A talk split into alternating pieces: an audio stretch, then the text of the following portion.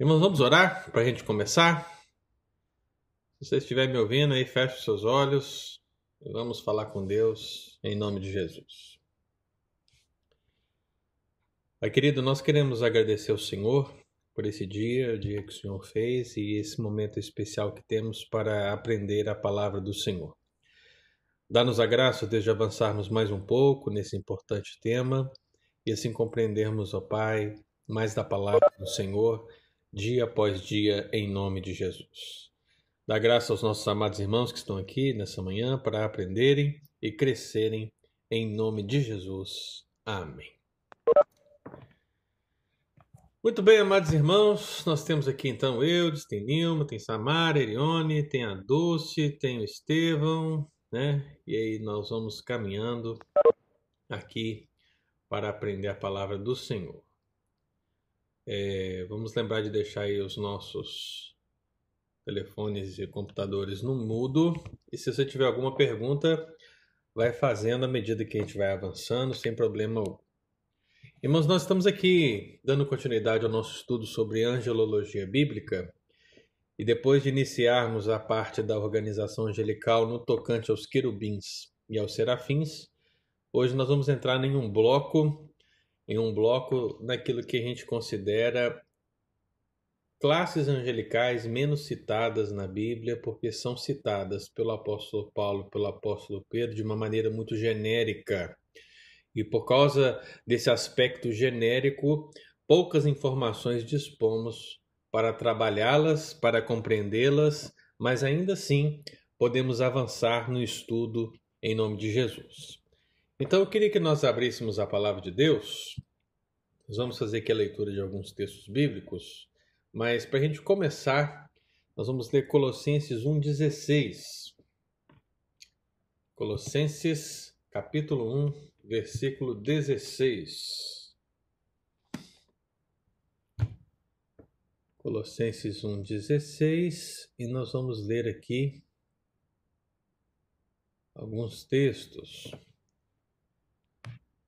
Colossenses 1,16 fala da excelência da obra de Cristo. E o texto diz assim: Pois nele foram criadas todas as coisas nos céus e sobre a terra, as visíveis e as invisíveis. E aí ele começa a explicar: sejam tronos, sejam soberanias, quer principados, quer potestades. Tudo foi criado por meio dele e para ele. Um outro texto para somar com esse texto, Efésios capítulo 1, versículo 21. Gostaria que os irmãos também abrissem esse texto, Efésios 1, 21, quando o apóstolo Paulo ele está intercedendo pelos crentes da igreja de Éfeso. Aqui na sua carta, logo no início, ele diz assim: acima de todo principado e potestade e poder e domínio e de todo nome que se possa referir, não só no presente século, mas também no vindouro. Essas duas passagens, irmãos, Colossenses 1:16 e Efésios 1:21, elas incorporam boa parte dessas referências mais genéricas das classes angelicais que nós vamos começar a estudar a partir de hoje. Dessas, nós vamos reservar primeiramente Abaixa o som do Já desliguei. O som de tudo. É que quando você liga o seu microfone, ele dá um retorno para mim aqui, aí fica esse efeito de microfonia, né? Mas tá ok. Então, o texto de Colossenses e o texto de Efésios são textos que dão a, a essa visão maior dessas classes menores, que são pouco citadas, né? Aqui são duas referências do apóstolo Paulo, mas também Pedro vai trabalhar essas questões. E dessas, nós vamos começar estudando os principados. Vai ser a nossa primeira referência aqui nessa terceira classe angelical que nós vamos estudar. Se os querubins e os serafins, irmãos, eles são descritos com certas funções que os distinguem uns dos outros, é, outras classes angelicais que o apóstolo Paulo, o apóstolo Pedro apresentam no Novo Testamento, elas são um mistério em termos funcionais. Né? Como eu disse, elas são apresentadas de uma maneira genérica. Então, os apóstolos eles apresentam os nomes desses poderes cósmicos, desses seres angelicais, pelo Novo Testamento, mas eles não discutem os pormenores dessa classe, dessas classes. Eles apenas expõem que todos estão subordinados a Cristo Jesus. Então, esse vai ser o grande segredo dessas classes menores que nós vamos começar a estudar a partir de agora. Né? Elas existem, elas são reais, elas foram citadas no Novo Testamento e até mesmo podemos considerar no Antigo Testamento, contudo, os pormenores não nos são dados. Então, quando nós estudamos serafins e os querubins, eu disse para os amados irmãos que o nome tinha a ver com a função, e dentro dos contextos que nós estudamos, nós podemos elaborar as funções dessas classes angelicais. Agora, nessas classes menores, nós não vamos conseguir ir muito a fundo, porque realmente elas estão num aspecto muito generalizado. Então, nós vamos reservar para nós o estudo hoje dos principados, que talvez seja uma das palavras mais citadas dentro desse bloco genérico, ou a palavra principado é uma das mais citadas, e nós vamos entender justamente isso. Como é que nós sabemos que Colossenses 1,16 e Efésios 1,21, quando o apóstolo Paulo está falando de tronos, soberanias, principados, potestades, domínio, como é que nós sabemos que ele está falando de anjos aqui? Justamente pelo contexto, irmão. O contexto, tanto de Paulo como de Pedro, refere-se muitas vezes a lugares celestiais, forças espirituais, regiões celestiais. Esses textos incorporados à ideia de anjos eleitos ou anjos reprovados, porque esses termos podem se referir a ambos aspectos, esses termos vão referendar esse aspecto de classes angelicais relacionadas a essas palavras. Então, toda vez que você lê no ensino de Paulo e no ensino de Pedro as palavras tronos, soberanias, principados, potestades, poderes, domínios, no contexto de lugares celestiais, forças espirituais, regiões celestiais, nós estamos falando de seres angelicais e dentro da estrutura de classes angelicais, ao lado dos querubins e dos serafins. Então, começando, irmão, com essa ideia de principados, é importante que a gente entenda o seguinte: essas classes menores, e quando eu digo menores, lembre-se sempre, quando eu disser menores, não estou dizendo que são anjos menos poderosos. Estou dizendo que são menores no sentido de serem menos citadas na Bíblia, ou menos descritivas na Bíblia, ou menos explicadas na Bíblia. Por isso, a ideia de, de menores. Essa ideia, irmão, esses textos não quer dizer que só existem essas classes angelicais, porque nós não sabemos. Uma coisa é certa: nós não sabemos o número específico de classes angelicais, mas nós podemos determinar quais foram citadas nas Escrituras. Então, nós já citamos aqui os querubins, já citamos os serafins e agora estamos adentrando ao universo dos principados. Então, até aqui, nós podemos caminhar com tranquilidade. Mas nós não podemos, em muitos casos, descrever quais são maiores do que as outras ou quais estão acima das outras na hierarquia angelical. É fato que arcanjo dá-nos a ideia daquele que está primeiro, mas essa que é a mais fácil, né, não segue a regra para as demais. Nós já vimos que serafins e querubins, eles estão bem próximos do trono, sendo que os serafins estão mais próximos do trono do que os querubins, mas nós não podemos elencar muitas vezes essas classes angelicais no sentido de colocá-las quais estão acima das outras, a não ser a palavra arcanjo que nos dá essa ideia. E hoje, talvez somando a ideia do arcanjo, nós podemos entender principados como também uma classe angelical é, que está entre as primeiras dessas classes angelicais. E por que eu posso dizer isso? Primeiro, irmão, porque quando nós demos a palavra de Deus, principalmente no Novo Testamento, nós encontramos oito referências, preste bastante atenção nisso, nós encontramos oito referências ao termo principados ligado à ideia de seres angelicais e, portanto, uma classe angelical. Então, principados são citados pelo apóstolo Paulo de uma maneira muito clara para descrever uma classe angelical que ele reconheceu, mas que ele não explicou. Ele não deu essa explicação para nós. Mas nós precisamos estudar esses textos. E à medida que nós vamos estudando esses textos, o que nós vamos aprendendo acerca dos principados? Nós aprendemos, em primeiro lugar, que os principados não podem nos separar do amor de Deus. Isso está claro. Nós aprendemos que os principados serão destruídos quando Cristo retornar em glória. E quando eu uso a palavra destruídos, irmãos, lembre-se sempre do aspecto de julgamento. Eles serão destruídos no sentido que eles são jogados no lago de fogo e enxofre.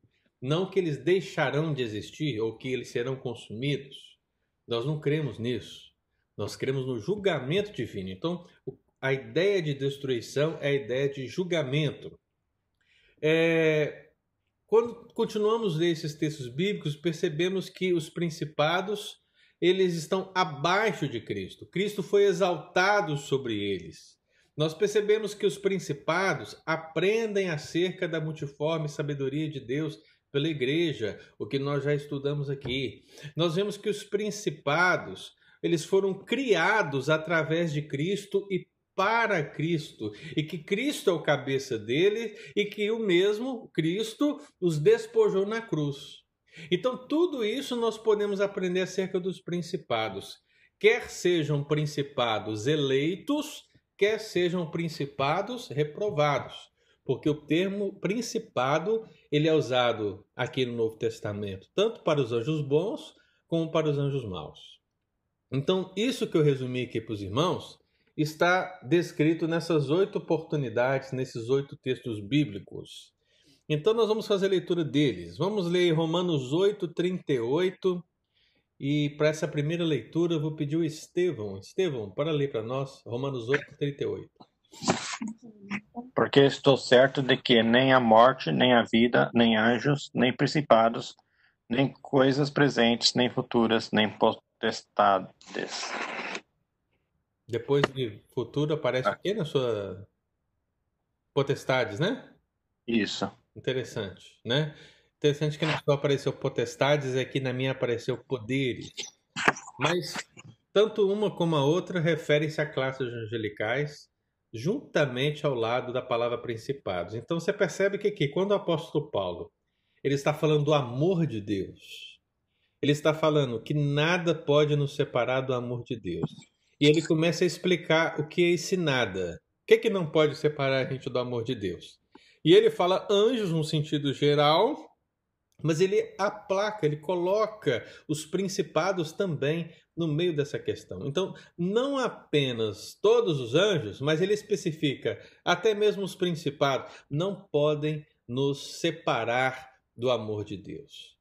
Então, se existem principados que estão, estão reprovados ou que estão a serviço de Satanás, e eles existem, por mais que eles sejam poderosos, eles não podem nos separar do amor de Deus. Essa é uma referência que a gente aprende aqui de Romanos 8, 38.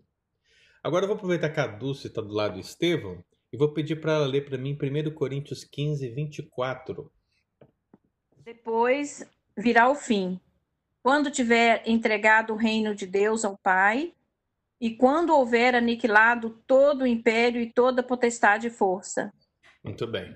Então você percebe que aqui o apóstolo Paulo está falando dos aspectos que vamos vivenciar quando ressuscitarmos para a glória em Cristo Jesus e referendando as coisas do fim.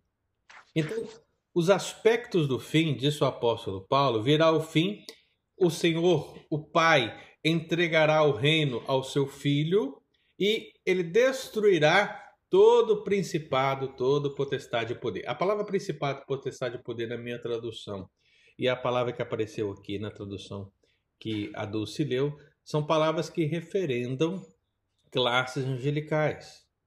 Só que essa tradução sua, Dulce, está meio perigosa. Eu não sei qual que é essa tradução sua. Deve ser a linguagem de hoje, né? É, e tem, a, a, tem o outro, a sua diferente da minha? Qual é essa tradução que você lê? A linguagem de hoje? Fala assim também, né? É, quando tiver entregado o reino, o reino a Deus, ao Pai, Uhum, houver aniquilado todo o império e toda potestade e força. uhum. A É a linguagem de hoje, essa tradução? linguagem de hoje. Pois é. Por que, que essa tradução é perigosa? Por causa da palavra aniquilar. Uhum. Existe, existem seitas que acreditam que o, o diabo e os seus anjos serão aniquilados no final dos tempos, no sentido de que eles deixarão de existir. Deus não os punirá no lago de fogo e enxofre. Pelo contrário, Deus os aniquilará. E aniquilará é simplesmente é virar pó, não existe mais. Né? Então essa palavra aniquilar aí é muito perigosa né, nesse contexto. E por isso que a linguagem de hoje ela precisa ser vista com muita precaução, viu, Dulce? Porque ela realmente ela, ela nos dá, ela tenta facilitar a nossa compreensão, mas às vezes o termo que ela usa não é o termo mais adequado comparado ao texto original, né? Mas, independentemente de qualquer coisa, o texto mostra que todo principado receberá o julgamento quando Cristo voltar. Então, existem principados do mal, ok? Temos que guardar essa ideia. Efésios 1, 21. A gente já leu.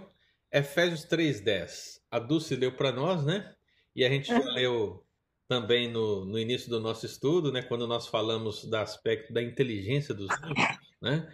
Que eles aprendem. Aí esse texto ficou claro para nós, para que pela igreja a multiforme sabedoria de Deus se torne conhecida. E se torne conhecida de quem? Agora, dos principados e potestades nos lugares celestiais. Então, os principados eles estão aprendendo acerca do plano salvífico de Deus na história, inclusive hoje, à medida que vão executando as ordens de Deus e vão vendo o mover de Deus na história. Um outro texto que eu queria que nós lêssemos, o mais conhecido, Efésios 6,12. Vou pedir a Samarinha para ler para nós. Eu? Isso. Efésios 6,12. Tô abrindo.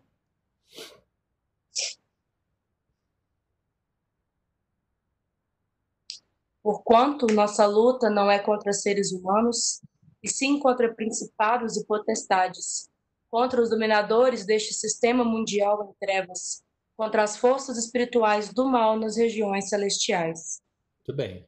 Esse texto é muito conhecido por nós, né? muito citado. A nossa luta não é contra a carne ou sangue, mas sim contra os dominadores do, deste mundo tenebroso.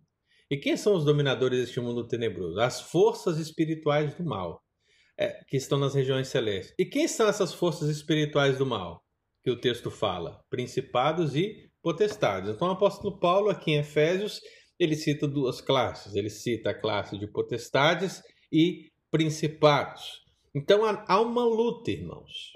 Há uma luta e essa luta precisa ser reconhecida pela igreja. Existem principados que estão atuando para que o evangelho do Senhor não chegue às nações. Estão atuando para que os filhos de Deus pequem, para que os filhos de Deus desagradem ao Senhor, para que a igreja não cumpra o seu papel, não avance no plano do Senhor. Então, essa resistência, meu amado irmão, essa batalha espiritual, ela precisa ser compreendida e existe uma classe, existem duas classes, existem várias classes celestiais é, de anjos, anjos reprovados que estão atuando contra nós. Isso é muito importante. Já lemos Colossenses 1,16. Colossenses 2, o versículo 10, ele diz assim: Também nele, nele quem? Em Cristo. Então, também em Cristo estáis aperfeiçoados.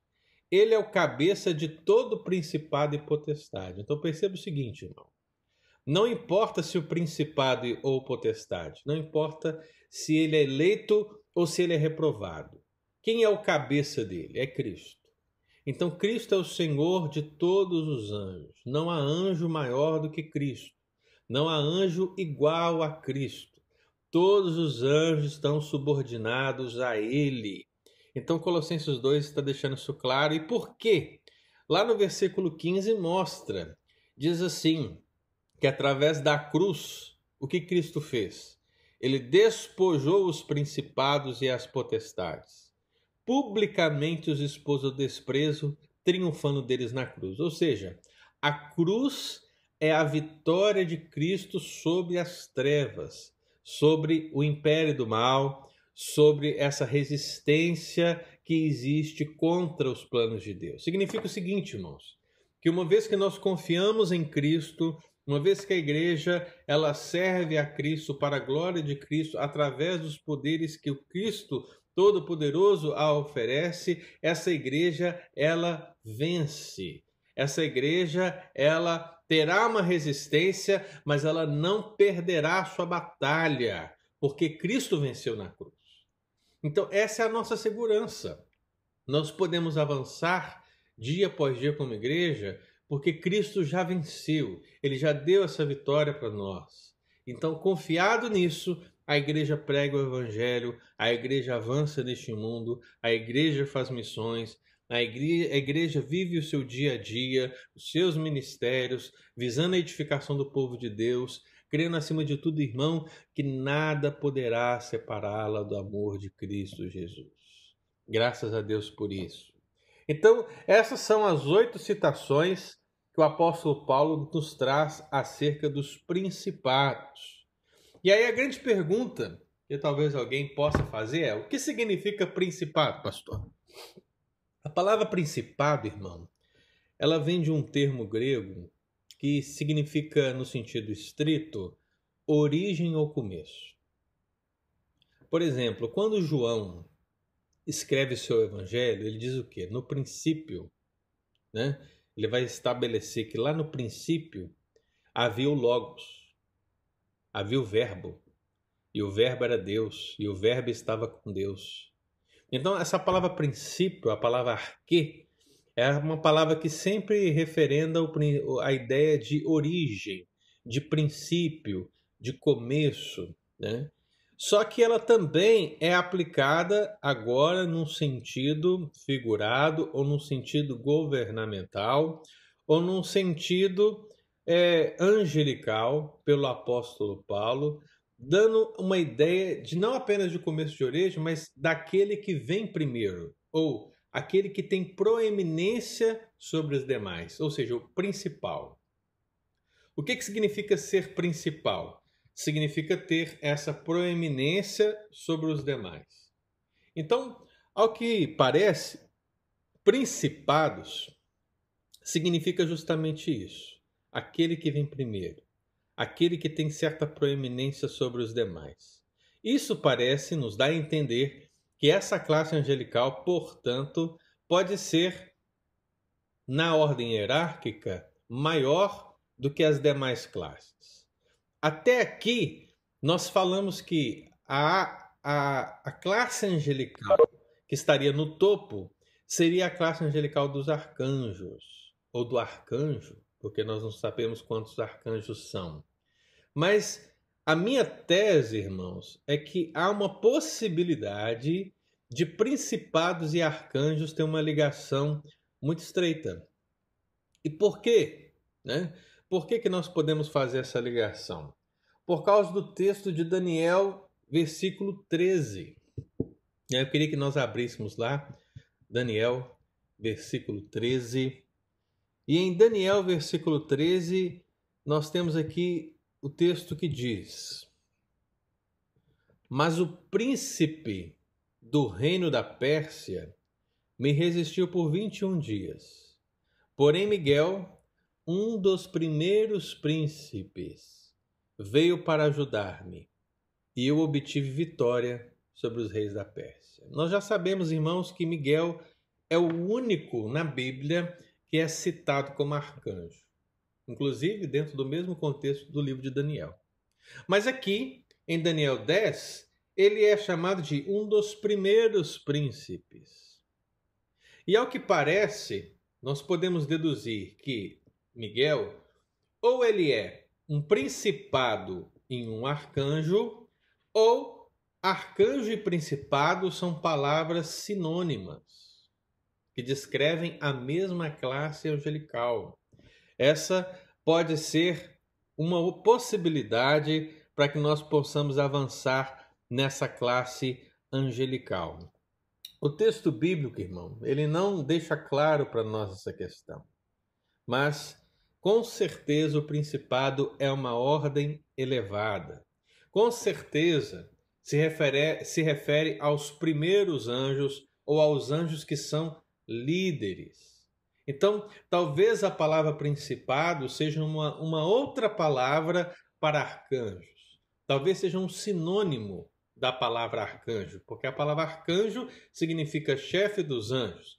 A palavra principado significa aquele que tem que está à frente, aquele que vem primeiro, aquele que tem proeminência sobre os demais. Portanto, a ideia pode ser a mesma. Se eu procurar no sentido original da palavra hebraica, que é a palavra vessar, a ideia continua, porque a palavra vessar no hebraico significa chefe ou principal, ou aquele que é superior. Então, meus irmãos, de uma maneira ou de outra, e quando o texto bíblico fala um dos primeiros, tudo nos leva a crer que principados e arcanjos estão muito próximos ou que são a mesma coisa. Temos como afirmar, temos como bater o martelo e dizer, não temos, mas podemos chegar até aqui na nossa meditação. Podemos chegar até aqui na explanação e entender esse princípio da classe dos principados nesse contexto. E aí fica a grande questão, irmão. Olha só como é que nós chegamos e vamos deduzindo, né? Se principados e arcanjos são a mesma classe angelical, quando o texto bíblico diz que Miguel é um dos primeiros, isso significa que existe mais de um. Portanto, se você entender pelo estudo da palavra de Deus que principados e arcanjos são a mesma coisa, então com certeza existe mais de um arcanjo, porque o texto bíblico fala que Miguel é um dos primeiros. Se você acreditar que principados e arcanjos são próximos, mas não são a mesma coisa, então Miguel ele não apenas é um principado, como ele também é um arcanjo, ele tem duas funções. Então você pode ter aqui duas interpretações nesse contexto. Eu entendo, irmão, que nós não temos assim como bater o um martelo em nenhuma das duas, mas nós podemos fluir nas duas com tranquilidade, porque a Bíblia ela nos dá essa liberdade uma vez que uma vez que o apóstolo Paulo não explicou quem dirá nós explicarmos essa situação, irmão? Se a palavra do Senhor já não foi além, como é que nós vamos além? Então nós podemos chegar até um determinado lugar, até uma determinada posição. Então, de fato, quando nós pensamos nas classes angelicais, nós temos os querubins e os serafins, portanto, nós temos os serafins que estão mais próximos do trono, nós temos os querubins que cumprem a ordem de guardar e de cobrir e que estão diante do trono, nós temos agora os principados, que têm proeminência, que são chefes, que lideram, que têm a ideia de vir primeiro, ou que têm proeminência sobre os demais, e temos essa figura aliada a Miguel, que é chamada de arcanjo. Então a grande questão para nós, meus irmãos, é entendermos que Dessas classes menores que são citadas em bloco pelo apóstolo Paulo e por Pedro, no sentido de não oferecer muitas informações para nós, a informação que fica para nós hoje é que há uma possibilidade muito grande de principados e arcanjos serem a mesma coisa, né? Ou há uma possibilidade muito grande de Miguel ser as duas coisas. É aqui que a gente chega num um patamar que nós não temos mais como avançar, né? Fica para nós essa ideia. Eu acho que principados dessas classes menores é a classe principal que é citada, as outras são citadas muito pouco, né? Então hoje eu deixei para nós falarmos sobre os principados e eu vou tratar das demais a partir da aula que vem, justamente por esse aspecto dedutivo entre principados e arcanjos. Deu para entender, meus amados irmãos, sobre essa classe hoje? Ou ficou assim um pouco obscuro, né? Não tem como a gente avançar muito mais nessa classe de principados, mas eu queria ouvir os irmãos. Tem aqui uma pergunta da, da Nilma, né? ela fez aqui no bate-papo. Os principados estão na terra e a grande questão, Nilma, é que os anjos, né? Essa, essa ideia, os principados. Como eu disse, os principados eles são tanto anjos bons como anjos reprovados. Então, se os anjos, é, os principados, podem ser tanto anjos eleitos como anjos é, reprovados, então eles podem estar tanto aqui na terra como no céu.